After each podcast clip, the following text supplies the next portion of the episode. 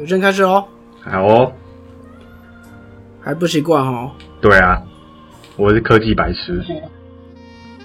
可是现在疫情真的没办法，嗯大家第三集都已经又要延长了，到六月二十几号都不用上课。对啊，也呃也不是不用上课啦，是不用到学校，但是要远距教学啊。诶，现在疫情的关系啊，有一堆游戏在特价、诶是啊、你知道 App Game，它的 NBA 二 K 二一免费，哦，你要不要来玩？可是我没有那个什么 App Game。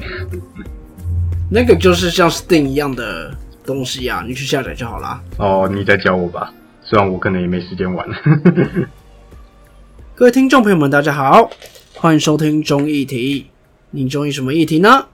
我是主持人钟义群。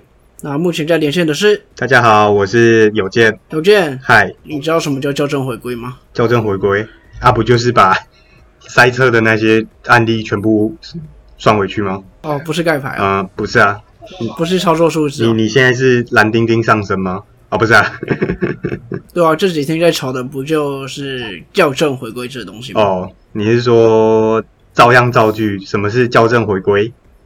白韩国语，你可以照样造句一下啊。嗯、高雄市长校正回归成陈其迈，韩国瑜校正回归成为台北市长，诶不诶对不好吧？这不是回归，成为高雄市长，嗯。他回归了，票数校正回归，嗯。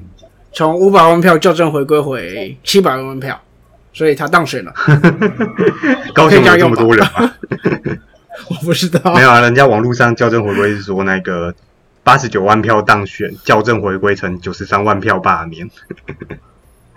他真的，他真的应该是哎、不对啦，应该是校正回归回当选总统，所以我们喊总机变总统啦。啊，八百一十七万票啊，他真的很有才、欸，就在他自己的脸书这样子玩，然后就下面下面被完爆，还删留言，超好笑。好了，卖脑啦。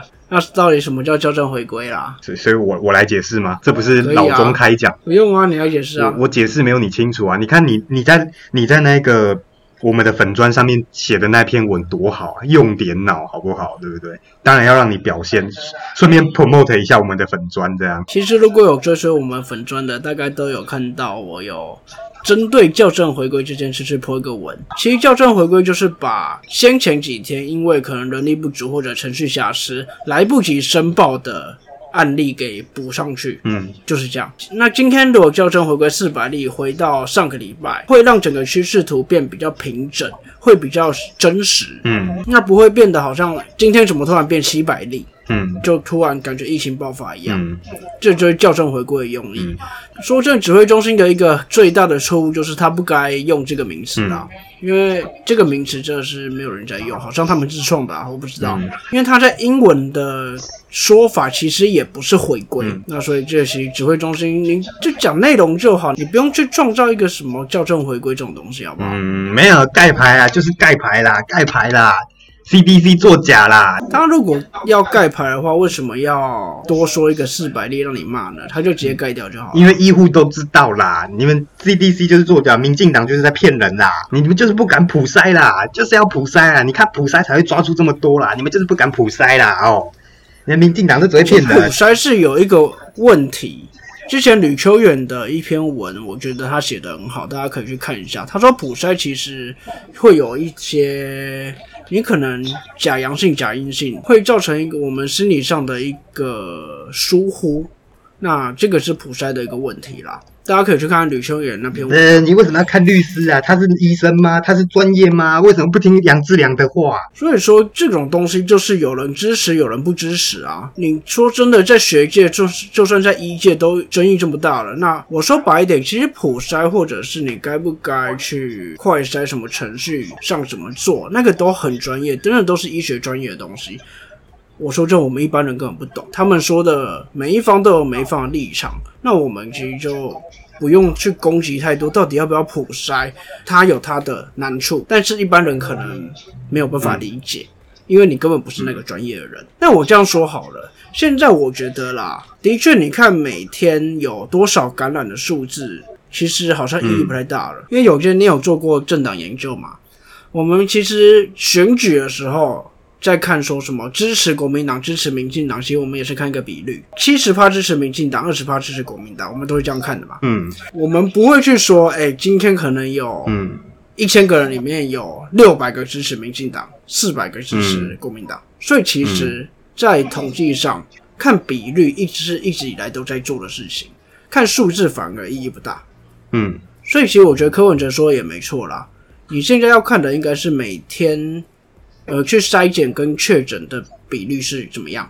当然，我们要确保这个比率是可以推论回母群体的，就是可能我今天去快筛的比率二十趴，那我要能确保可能全台湾的一个确诊比率数可能达到二十趴，那这个东西是要做统计去统计的检定的，这个不难啊，这个其实半个小时内就做好的东西，所以我觉得看比率是一个蛮有指标性的一个做法啦。今天十趴，明天二十趴，后天三十趴，那我就知道疫情爆发了。其实如果你有看公司的有话好说，那个他们固定请那个林世璧，就是一个感染科医师，他讲的也是差不多这个意思。他就是说，其实我们现在只这个图的那个趋势，是因为我们的刻度做很小。那在他们感染科的专业来讲，其实你要看的是那个趋势啦，趋势就是到底是上升还是下降，而不是说每天那边计较那一两个病例这样。像其实你刚刚讲到柯文哲，他也讲了一个很对，就是我们现在一般民众，你如果听不懂的话，没关系，你不要管啦、你就是没事，你就是乖乖待在家，戴好口罩就好了。你过两个礼拜，基本上就对啦，就不要乱跑就好了啊。就是，所以我们也不用那边这边斤斤计较那几个案例啊，在那边讲说啊，校正回归就是不敢普筛盖牌的做法，这样啊，我就是觉得到底普筛现在这几个案例到底到底普。筛给国民党多少钱啊？为什么他们每天都还在讲普筛？那个柯文哲其实也讲过，现在普筛不可能，因为那个胃胃阳性比率太高，就是对医护来讲，这是压力太大了。好了，我们这一集要变成异形态了。其实我们这集应该要讲哦，因为是这个吧？说真的，大家最近疫情真的很严重，所以网络上这个风向真的是带来带去的啊。那我也是觉得说跟一下风吧，对，提出我们的看法。好，没关系啊，我们重点还是不要放太多在那边。这周其实要讲一个比较小众的案子啊，有关原住民议题的。那前面其实花了一点时间了，所以接下来可能要加快，所以我们就直接请有件来帮忙简述一下吧。好，那其实我们这个礼拜要讲的是关于一个四字第八百零三号解释。那它的背景就是有一位原住民的孝子猎人，他名叫王光禄。简单来说，就是他在二零一三年的时候，因为他的年老的妈妈想要吃肉，所以他就就是依照他们原住民的文化上山打猎。那他猎到了三枪跟一些动物这样，但是后来呢被警察抓到，那检方就以他违反枪炮弹药管制条例，然后以及就是他猎杀保育动物，就是违违法将他函送这样。那大家会想说，很奇怪啊，那个猎枪为什么？因为他用的是有瞄准镜、先进瞄准镜的猎枪，这样。那背景经过呢，非常的久远的。那一开始的地方法院是将这两个罪行呢和判处合并执行三年六个月徒刑，还要并科罚金七万元这样。那上诉到高等法院的时候呢，检察官就认为说，呃，这个有适用法则不当的问题，然后所以当时的那一个检察总长就提起了非常上诉。那之后呢，最高法院在审理该案的时候，诶，也觉得说这个案子有违宪之余，那当时候的法官就裁定停止审判并申请释宪。最后呢，大法官在今年的五月七号做出了四至八零三号解释，那他裁定在枪炮弹药管制条例的部分是违宪的，在野生动物保护法方面是合宪的这样子。上个礼拜五月二十，也就是蔡英文总统第二任任期的一周年之际呢，他批示了一个特赦令，那宣布说啊、要特赦这个王王光禄这样子。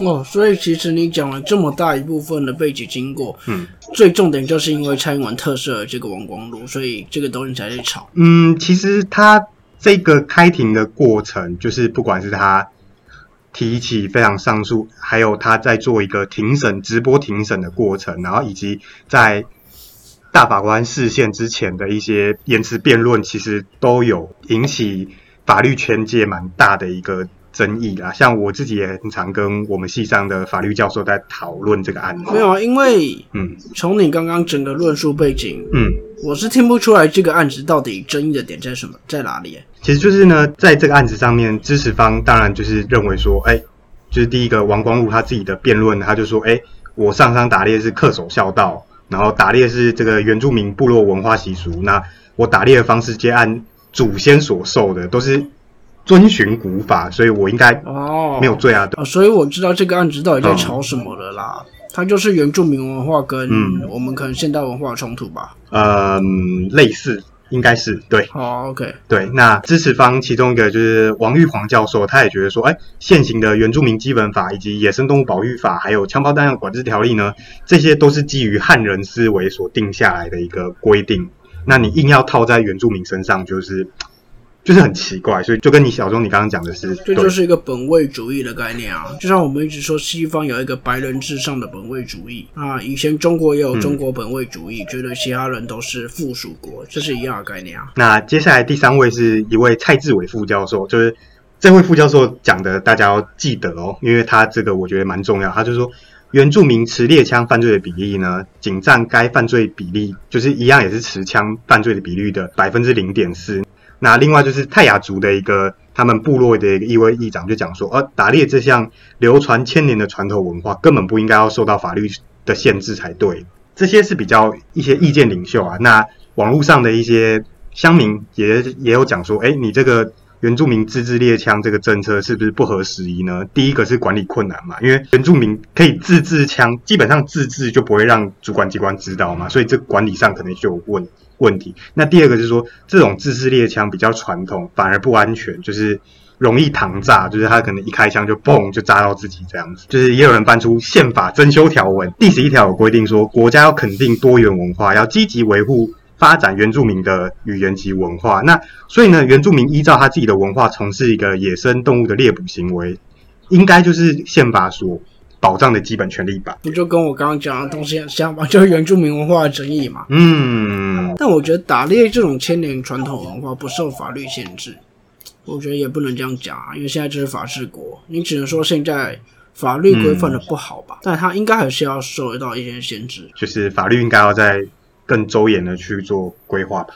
好，没关系。那接下来我们来讲反对方的意见啦。那在这件事情上呢，那当然就是内政部警政署是一个主管机关，那他就是他就表示呢，按照现行枪炮条条例的规范呢，应该要继续坚持自制猎枪不抵触法律为限制。那警政署这边可以另外提供说猎枪的标准的零件让原住民来使用。那王光禄在。猎捕山枪跟山羊的这个时间，它并不是原住民在记忆的期间，所以警政署认为说王光禄主张这个传统文化应该是不对的，因为你如果要坚持传统文化，你应该在原住民的一个祭典期间去做猎捕才对。所以我一般生活上可能需要的狩猎都是违法的。嗯，从警政署的说法来讲，可能真的是这样哦，就是你一定要在那个期间，比如说规定是。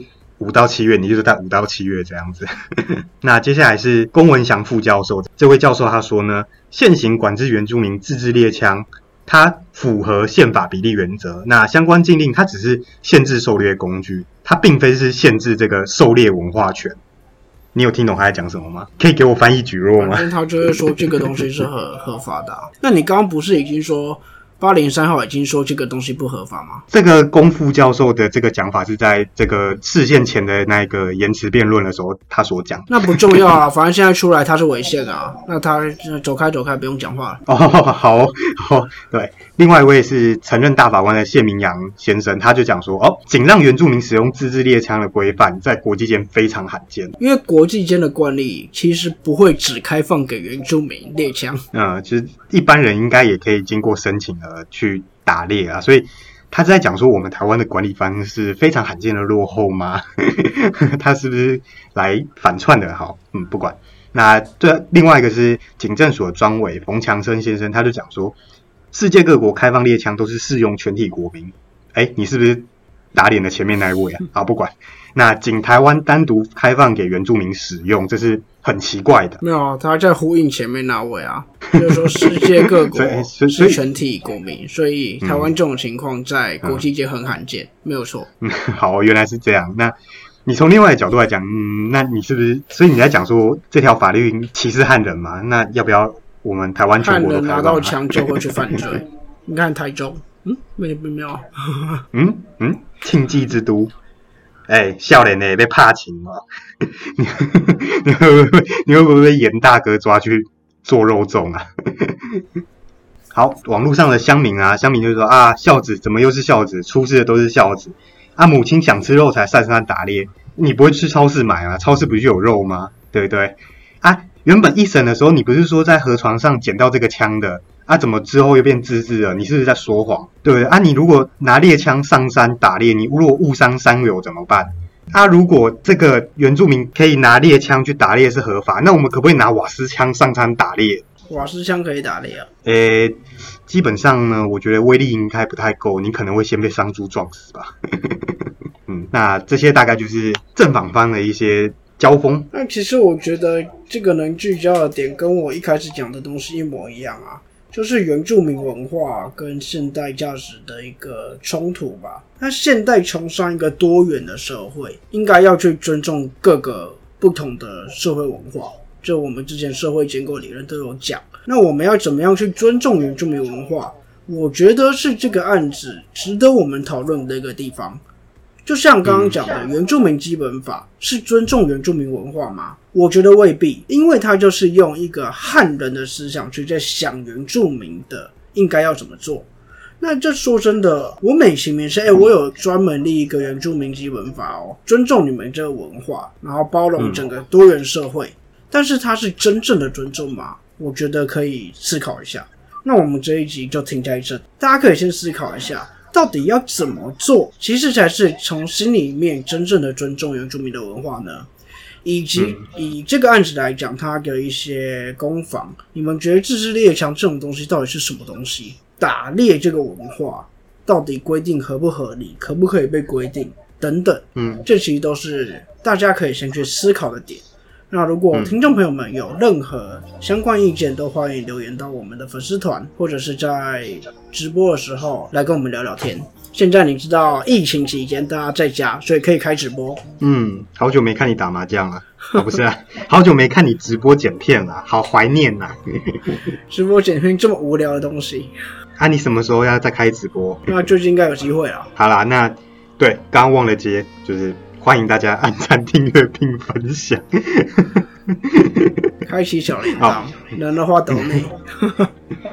嗯，现在疫情期间，大家可以多花时间来听听综艺题。对，那如果喜欢我们的内容的话，可以赞助一下，一键三连。好啦，那我们这一集大家就思考一下吧。